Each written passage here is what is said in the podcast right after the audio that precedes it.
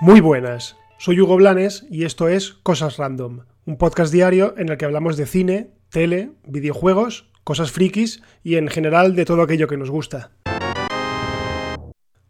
Bueno, primero que nada, eh, quería comentaros que ayer fue el Día de los Inocentes en Estados Unidos, ¿vale? Se conoce como el April's Fool's Day. Y claro, pues como me pilló con la guardia un poco baja, pues me la colaron. Y es que la noticia de la aparición de Jean-Luc Picard en Star Trek Discovery, pues era una mentira como una catedral. La verdad es que me pudieron las ganas de que ocurriese, no leí la noticia bien, no la contrasté, así que de nuevo, pues mil disculpas y... Lo siento mucho, me he equivocado y no volverá a ocurrir. ¿Alguno de vosotros habéis notado algo extraño viendo Los Simpson en Disney Plus?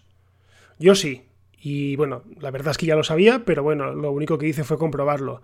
Y es que resulta que las primeras 19 temporadas de La Familia Amarilla se emitieron originariamente en formato 4 tercios, es decir, pues casi cuadrado. Pues bien, resulta que cuando Disney decidió adaptarlo a su plataforma, lo puso en formato 16 novenos, en alta definición, pero en formato 16 novenos, es decir, panorámico. ¿Y cómo lo hizo? pues eliminando información de arriba y de abajo del encuadre. Esto la verdad es que en muchos casos pues no nos daríamos ni cuenta y no tendría mucha importancia si no fuera porque en algunos casos eh, deja fuera chistes o los hace completamente incomprensibles. Por ejemplo, no sé si os acordáis aquel episodio en el que Homer visita la fábrica de cerveza de Duff. Eh, hay un momento en el que están delante de todas las cubas y se ve que desde un mismo tubo, que se divide en tres, van surtiendo cada uno de los depósitos de variedades diferentes de cerveza. Vale, esto es una gracia en el que, por mucho que ponga DAF Light o DAF como sea, eh, el tubo del que sale es el mismo. Bueno, pues esto, de la manera en la que se emite actualmente, eh, el chiste se pierde completamente. ¿Vale? No vemos el origen de los tubos y por lo tanto no tiene gracia. Pues bien, parece que Disney ha escuchado a la gente y va a corregir ese error así que devolverá a su formato original, eso sí, en alta definición, pero se va a tomar su tiempo, concretamente hasta mayo. Pero bueno, lo importante es que escuchan a la gente, aunque también es verdad que no nos hemos quejado nosotros. Esto viene de, cuando se lanzó en Estados Unidos, que la gente se dio cuenta y empezó a quejarse. O sea que ya se ha tirado su tiempo para tomar la decisión. Pero bueno, siempre es positivo que tarde o temprano lo, lo hagan.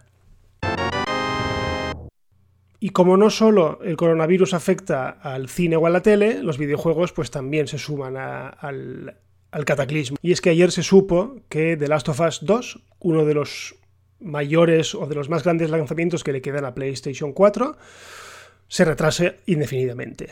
¿vale? Pese a que el juego pues, ya estaba prácticamente terminado, estaba yo creo que ya en fase Gold, que quiere decir que ya empieza a hacerse la, la copia en discos, bueno, pues se detiene porque están experimentando problemas de producción, problemas de duplicado y problemas de distribución. Y por lo tanto Sony ha dicho que, no, que se retrasa de manera indefinida hasta que esto pase y entonces ya veremos cuándo lo, cuando lo sacan.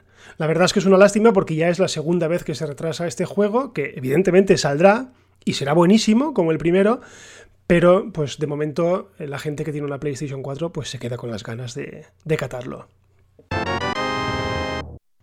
Y ahora volvemos a Disney Plus porque parece que la serie Obi-Wan Kenobi tiene nuevo guionista.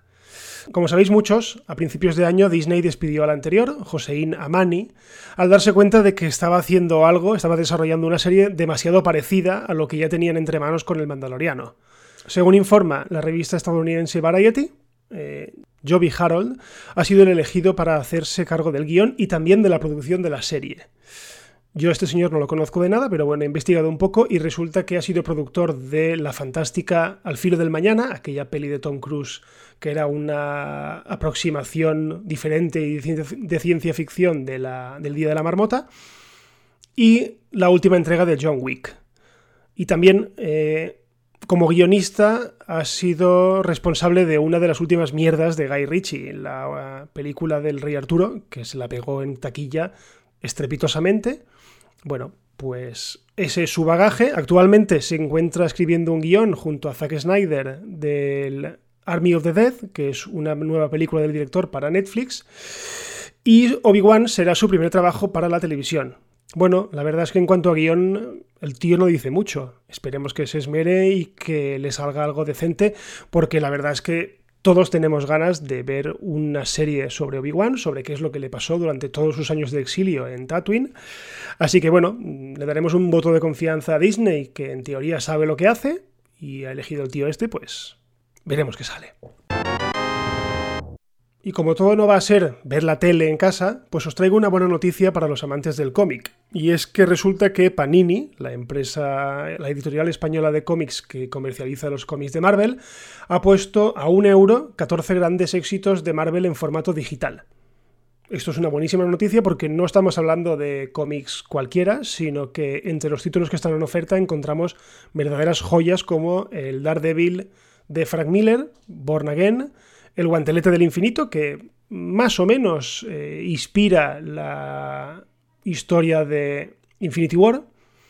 Viejo Logan, que es un interesantísimo cómic sobre eh, precisamente eso, Lobezno, que ya es, ya es viejo, y en la cual se basaba un poquito la película de Logan. Y Civil War, por ejemplo, también está. Civil War, que no se parece prácticamente en nada a la película. Es igualmente una batalla entre una facción de superhéroes y otra por unos sucesos. Sin duda, una grandísima oportunidad para hacerse con alguno de ellos. Yo, de hecho, ya me he comprado el de Frank Miller, el de Daredevil, porque ya os digo, hay joyas buenísimas, otras que no conozco tanto, pero imagino que también estarán muy bien. Así que leed algo, que no sea todo mirar la tele y, y así por lo menos descansáis los ojos. Bueno, y hasta aquí el episodio de hoy de Cosas Random. Recordad que todos los días tenéis disponible un nuevo episodio y que, como siempre, pues estamos disponibles en todas las plataformas, iTunes, Google Podcast, Spotify, Anchor, todas, iBox, todas. Así que dejadme alguna reseña, dejadme alguna valoración, compartid, lo que queráis. Y si queréis poneros en contacto conmigo, pues estoy en Twitter en arroba hugoblanes. Así que si nada pasa, que paséis un buen fin de semana y nos escuchamos el lunes. Adiós.